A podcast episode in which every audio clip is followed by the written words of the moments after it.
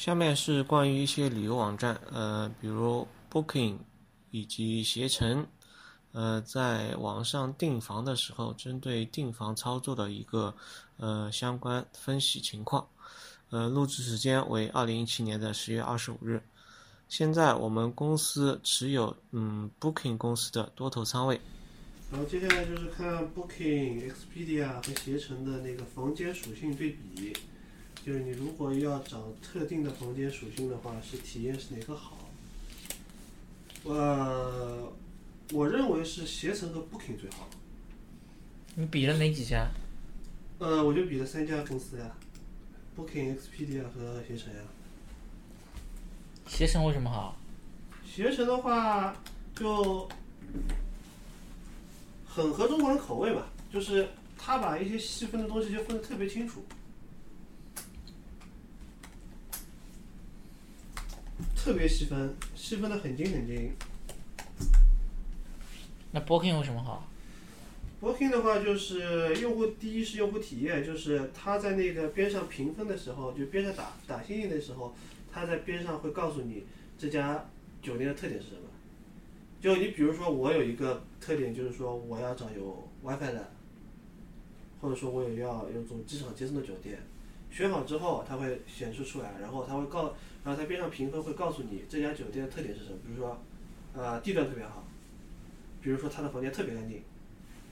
就就这种，就是它这个是体验做的很好的，就是说我不用费心费费心思去去找。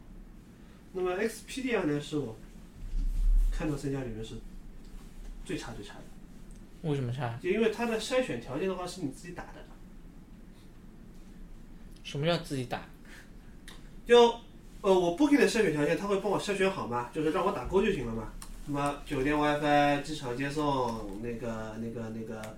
什么乱七八糟这种那个那个那个要求嘛？但是 Expedia 是打开来说你的筛选条件，请输入你要的筛选条件。那我很天真的，我打了个 WiFi 进去，他说没有找到结果。啊，就用户体验差了。嗯。好。还有什么？然后就是 Priceline 和 Expedia 的机票价格预测，这个我倒没找到，我没看到有家机票价格预测。我说 Hopper 那个 App 上面有。哦，我说是，就是机票预测，就是那个 Hopper 那个那个那个 A P P，我没有说 Priceline 有机票预测，它是把未来两周的那个机票会有一个区间打给你吗？哦，但是我在那个 Priceline 和 Expedia 上面没有找到有机票价格预测的。呃，它不是预测，它是那个。啊，那别去管它了，就是、啊、就顺便我就也就看了看机票机票预订嘛，机票预订的话也是 Expedia 做的很烂的，然后 Priceline 做的很好，就完全是在完全是看用户体验上面来说的话。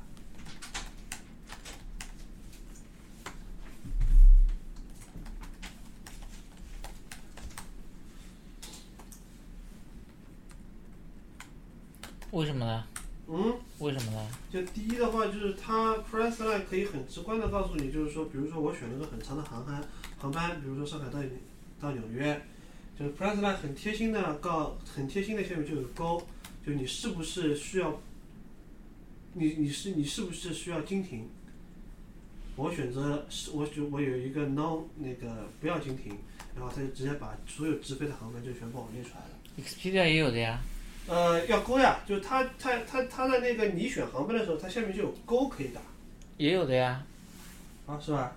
那我没找到嘛？你再看一看，现在去现在看看，是不是有 Expedia？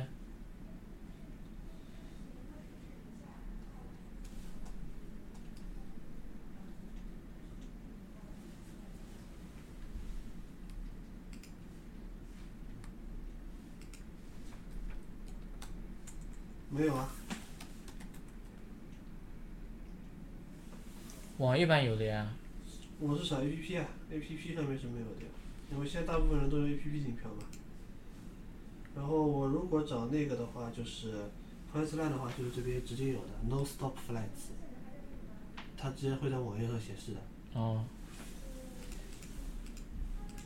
呃，然后我找，然后呃，Pressline 它好的，它还有什么好呢？就是说，呃，它可以把今天的时间通过图案的方式帮你显示出来。今天用图案的方式啊？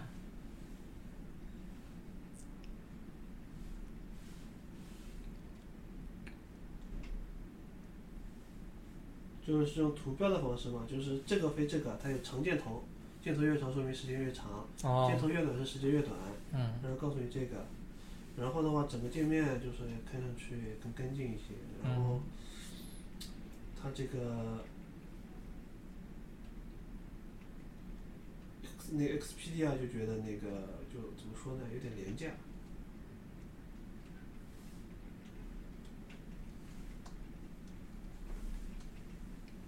就我觉得就是，呃，光就是酒店和那个对比的话，我觉得 Expedia 是占一些弱风的，占一些下风的，也有可能就是说我们对比价格，有可能如果有价格上对比的话，有可能价格上会有优势啊或者怎么样的。但是从软件的体验方面来说的话，呃，其他的公司做的更好一点。嗯，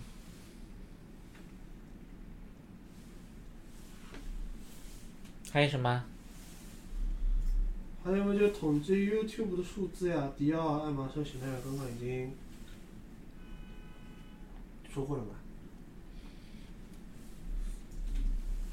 就迪奥的播放次数多了，迪奥的播放次数多，广告广告深受人民群众喜爱。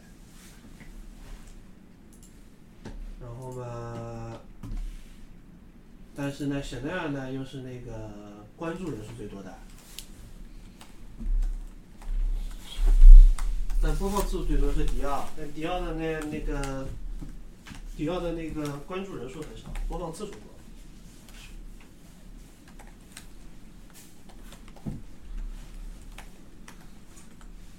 还有呢？爱马仕嘛，就明显拉开了和人民群众的距离嘛，就只有四点五万人，最高播放量只有二百九十万，